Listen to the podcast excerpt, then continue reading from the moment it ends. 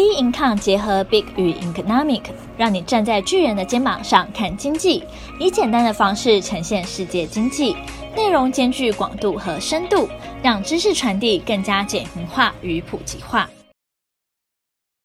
各位听众好，欢迎收听本周全球经济笔记。欧美 PMI 指数强劲，聚焦财报周。SpaceX 火箭解体，马斯克财富蒸发一百三十亿，阿根廷利率八十一 percent，通膨一百零四 percent。欧美 PMI 指数强劲，聚焦财报周。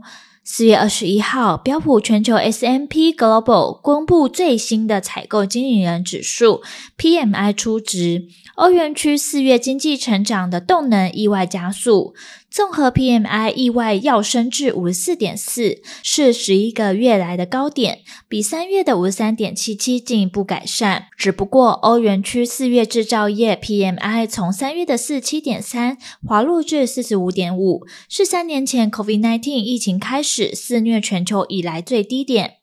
显示欧元区最大的经济支柱的服务业景气回升，提振成长；制造业景气疲弱，仍是隐忧。而美国企业活动更是意外强劲，四月综合 PMI 升至五十三点五，是十一个月高点；制造业指数从四十九点二上扬至五十点四，恢复扩张。服务业指数从五十二点六升至五十三点七，呈现续强，都优于市场预期。指数在五十以上显示景气扩张，反之表示景气萎缩。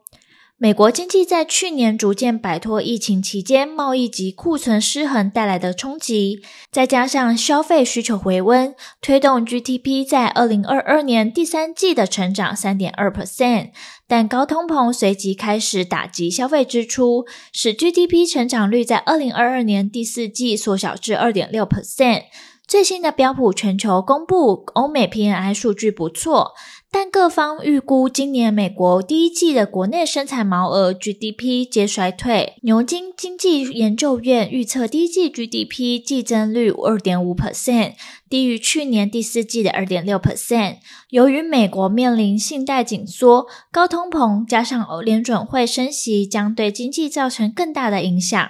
所以不该预期今年经济成长延续去年的强度，并预警美国经济可能在下半年轻微衰退。四月十一号，国际货币基金组织 IMF 发表的全球经济预测指出，今年美国经济可望成长一点六 percent，虽较先前预估上修零点六 percent，但警告美国经济仍有可能在今年陷入衰退，仍旧面临硬着陆的风险。二零二三年第一季是否衰退？市场聚焦在近期的美国财报周。根据 FactSet 的数据显示，截至四月二十一日已发布的业绩 S M P 成分股中七十六 percent 的企业获利超过市场预期。多家科技巨擘预计在下周公布财报，Alphabet 与微软的业绩率先在四月二十五号登场。脸书母公司 Meta 的财报紧接着在四月二十六号揭晓，亚马逊业绩预估四月二十七日出炉，市场密切关注。据美银全球研究调查，美国科技股目前是全球上，美国科技股目前是市场上最拥挤的交易，投资人纷纷涌向大型股，认为 Fed 很快停止紧缩货币政策，且在经济成长放缓的情况下。大型股将保持强势，即将公布这些大型成长型和科技股的业绩表现，将验证近年来猛涨之势是否合理。SpaceX 火箭解体，马斯克财富蒸发一百三十亿。四月二十日，特斯拉老板马斯克创办的商业太空公司 SpaceX 打造的史上最大型火箭星舰飞船 Starship 再度试射。首航原本预计会持续约八十五分钟，最终会落在美国夏威夷北部的海上，但却在发射五分钟后，火箭就分离失败，以报告。但在发射五分钟后，就火箭分离失败，以爆炸告终，最终在大气层高处爆炸。目睹马斯克火箭爆炸解体的马斯克，则被捕捉到脸部表情沉重，但转向镜头时，脸上则露出嘴角上扬的表情。他事发之后，透过推特发文，恭喜 SpaceX 的团队完成了这次激励人心的星舰试射任务。恭喜 SpaceX 团队完成了这次激励人心的星舰试射任务。这次任务也让团队学习到了许多，并为下一次飞行测试而努力。除了火箭解体之外，近期电动汽车巨头特斯拉公布第一季财报，令投资人失望。特斯拉分别在一月和三月调降电动汽车售价，导致第一季的营业利益率下降至十一点四 percent，逼近两年新低。不包括监管信贷销售的汽车毛利率下降至十九 percent，低于特斯拉财务长三个月前预估的二十 percent，使得股价在四月二十日当天重挫九点七五 percent 至一百六十二点九九美元。这位世界第二大。这位世界第二富豪单日的身家蒸发约一百三十亿美元。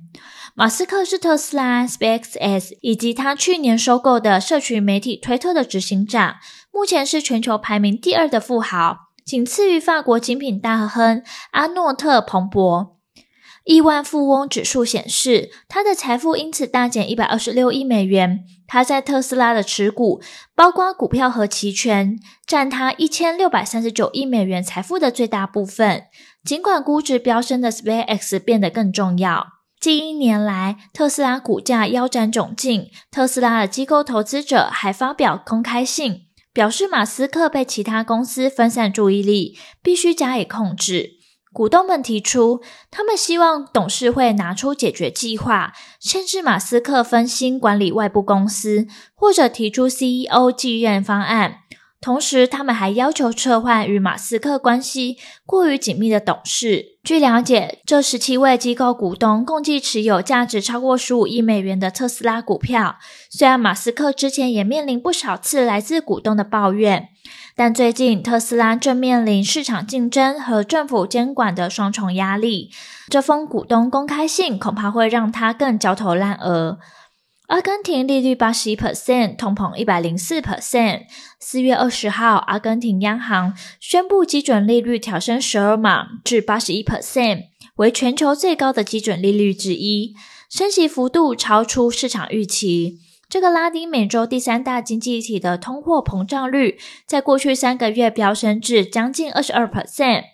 过去一年来升幅超过一百 percent，其中阿根廷在三月年通膨率意外飙升至一百零四 percent，三月份的月通膨率达到七点七 percent，创下二十年来新高，是世界通膨最高的国家之一。此次升息延续该国央行新一轮的紧缩政策，此时阿根廷央行正在与物价持续飙涨的外汇存底不断的缩水奋战。随着经济上的疑虑加剧，阿根廷批索对美元也不断贬值，黑市也已创下历年来黑市也已创下历史新低。黑市是其中一种非官方汇市，在严格的资本管制下蓬勃发展，亦获得部分国家政府的默许。目前，黑市披索大贬近四 percent，报四百三十八对一美元，约是官方汇率两百一十八披索的两倍高。阿根廷多年来一直在努力应对经济危机，过去十二年每年都出现两位数的通膨。